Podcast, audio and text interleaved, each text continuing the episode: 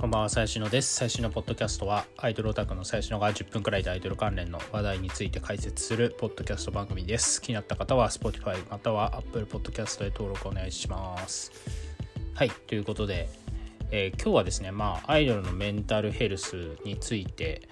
えー、まあこれは話題結構このポッドキャストで昔喋ったこともあるんですけどまあたまたまですね今日もえっ、ー、とリトルグリーンモンスターのえー、セリナさんという方が、えー、双極性障害と ADHD というところを、えー、公表しましたと。で、まあ、ちょっと休みますみたいなあの形のリリースを出してますと。で、まあ、本人が、えー、まあ、どんな時も自分らしくいることが大切なのではないか、えー、隠すことなく恥じることなく、えー、私の姿がどこかと同じ誰かの1秒でも1日でも救えたら、えー、その思いで発表することを決めました。また皆さんの元に戻れるように待っていてくださいというコメントを出してます。えーまあ、他にもですねこれも昨日なんですけれどもあのラストアイドルのえー、っと、まあ、長月さんと岩間さんという、えー、方が卒業を発表されていて、えー、っと、この岩間さんという2期生候補生なのかな？あの方がですね、まあ、えっ、と、公式、まあ、公式というか、まあ、公式ツイッターでは言ってるんですけれども、えー、なんかこのスクショのね、長文で、えっ、と、まあ、辞める理由は前向きですと、尖閣より専念しますと。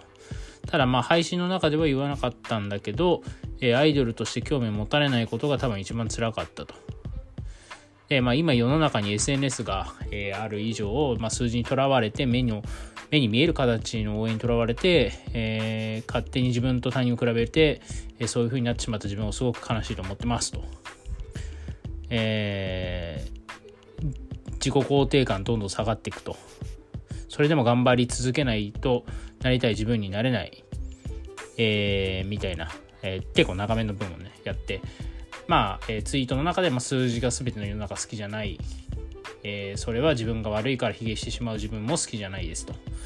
えー、いうツイート、をやってたりとか、えー、してますね。で、まあ、アイドルじゃないですけどね、えっ、と、ちょうどあのテニスプレーヤーの大坂なおみさんが、えっ、と、うつであることを告白したみたいな、まあ、ニュース。あの、記者会見、あの、プロ、まあ、その大会に出る、えー、条件として、まあ、記者会見に出ることが、まあ、ルールで定められてるんですけど、まあ、大坂選手が、えー、まあ、ボイコットというか、えーとまあ、ちょっと出たくないから出ないですと言ってちょっと、えー、世間的に議論を呼んで、まあ、その後うつ病であることを告白したと。えいうニュースもね、えちょうどあのタイムリーにあったり、えしてますがあのまあねその最近そのメンタルヘルス、えーであることをこう公表するみたいな公にするみたいなのが多分世間世界的な流れとしてあってまあ今までってあんまりこうねあのうつ病だったりとか、まあ、そういったことはあまり人様に言うものではないみたいなちょっとなんとなくそういう圧力がなんかあったかなとは思うんですけど、まあ、まあ、特に海外とかではね、まあ、別にメンタルヘルスであることは全然ナチュラルに言うことみたいなあのまあそれはアーティストとか、まあ、それこそビリー・アイリッシュとかね。あの、まあ、ビリー・アイリッシュ自体がそのうつ病なのかどうか俺ちょっと分かんないけどまあでもそういう歌を歌ったりとか、まあ要は、えっ、と、まあ SNS でもね、こう見ると結構こうメンタル、まあメンタルをやられてるツイートだったりとか、うつ病であることをツイートしてるとか、まあ簡単なところで、カジュアルなところで言うとね、まあ それこそお互いすぐ病んだりするとか、アイドルもすぐ病んだりするとか、まあいわゆるその病むっていう行為がかなりこうカジュアルになってきて、えー、いると。まあこれはなんかまあ、えー、なんかまあ良くも悪くもというか、まあ、カジュアルになったことによって本当に重大なうつ病の人がちょっとなんか助けを求めにくくなってるみたいなのもあるかもしれないしでも一方でなんかカジュアルに言えるようになって気が楽っていうのもあるかもしれないんで、まあ、どっちがいいのかちょっと僕も分かんないですけれども、まあ、とにかくまあねこれアイドルとかがあのメンタルヘルスであることをちゃんと公表してあの言うっていうのは、まあ、最近の結構流れなのかなみたいな、えー、いうふうに、えー、思います。あのそうですね。まあちょっと前だと木村花さんってあのテラスハウスに出てたあのプロレスラーの、まあ、方がまあ自殺したりしましたけど、まあ、これはまあ別にうつ病かどうかわかんないですけれどもまあ誹謗中傷によってちょっと鬱っぽくなってしまったみたいなのはまああるのかなとは、えー、思いますがまあでも実際ねその軽い部分を含めると本当に10人に1人とかが何かしらこうメンタルメンタルこうあの病を抱えてるというかあのあると思うあると思うのでそんなに珍しいものでもないというところですがまあ特にねその日本人はなんかそういうのは言わずにずなんか黙々と頑張るみたいなのがずっと美徳の時代が続いてたので、まあ、それの、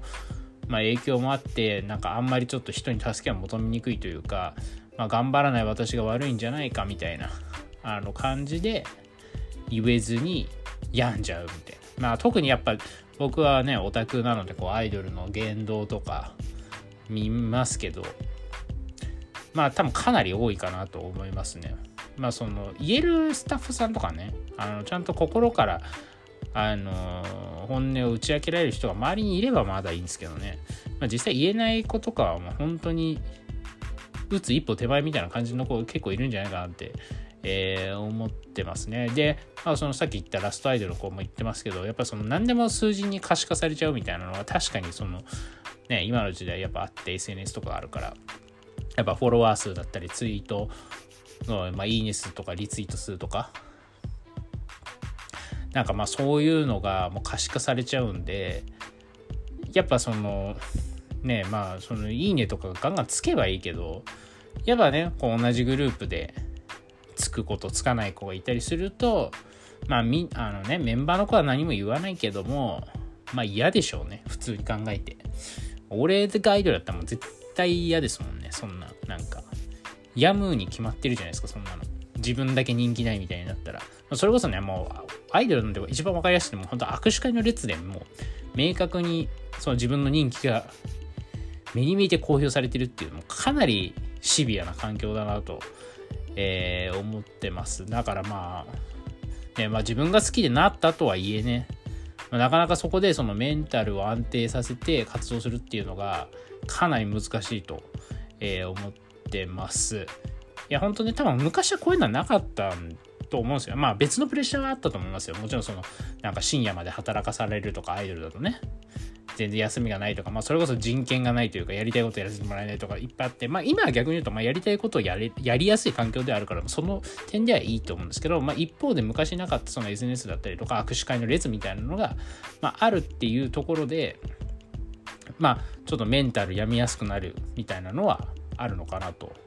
思います。まあ、だからその今と昔だとやっぱそのアイドルに求められてる条件というか求められてる条件というかそのスキルというか能力というかあのまあもちろん歌ダンスパフォーマンスはま最低限ちゃんとやらないといけないとは思うんですけども、え、一つそのメンタルコントロールみたいなのがもうめっちゃ大事だなと。えー、要は、まあ、歌とかダンスができてもメンタルを安定させることができない子は結構アイドルできないと思いますね。あの本当にまあその病みそうになったら何か別のことでストレスを発散するとか、まあ、人に話せるとかまあその少ないけど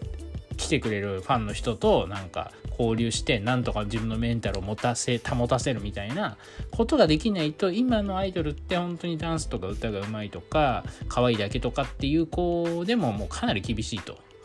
えー、何より大事なのがメンタルコントロールのスキルだなというふうに思います。まあね、本当は一番いいのはまあ気にしないとか、できればいいんですけどね、まあ、なかなか難しいかなと、えー、思いますし、まあ、一方でね、やっぱもう数字にとらわれちゃうともうキリがないというか、もう一生続くんで、そんなの。まあ、どこかでやっぱ線を引いて、まあ、ある種の諦めみたいなことを、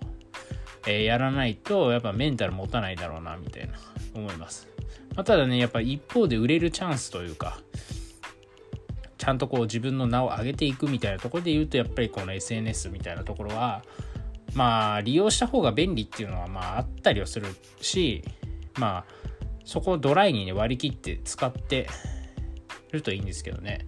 あのまあそういったなんだろうメンタルコントロールとかその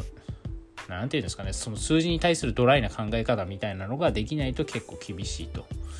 えー、思います。でまあ最後にあの別にこれアドバイスというわけでもないんですけどもあのまあねいや結構やっぱりそのアイドル言わないだけでめっちゃやんねんなみたいな子結構見かけるんすよ。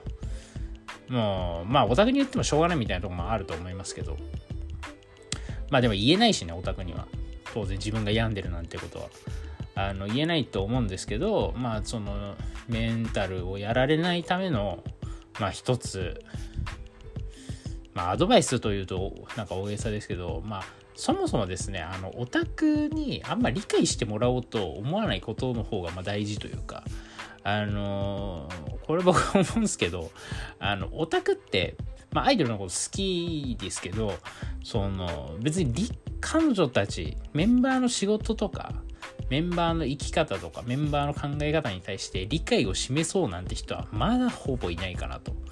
え、思ってます。みんなまあ好き勝手言うじゃないですか。まあ僕もそうですけど、あのー、別にアイドルのことを心から理解しようなんて思ってる人は本当にいないに等しいんじゃないかなってあの思っています。まあその中でもね、まあ例えばその自分のファンの人の中で、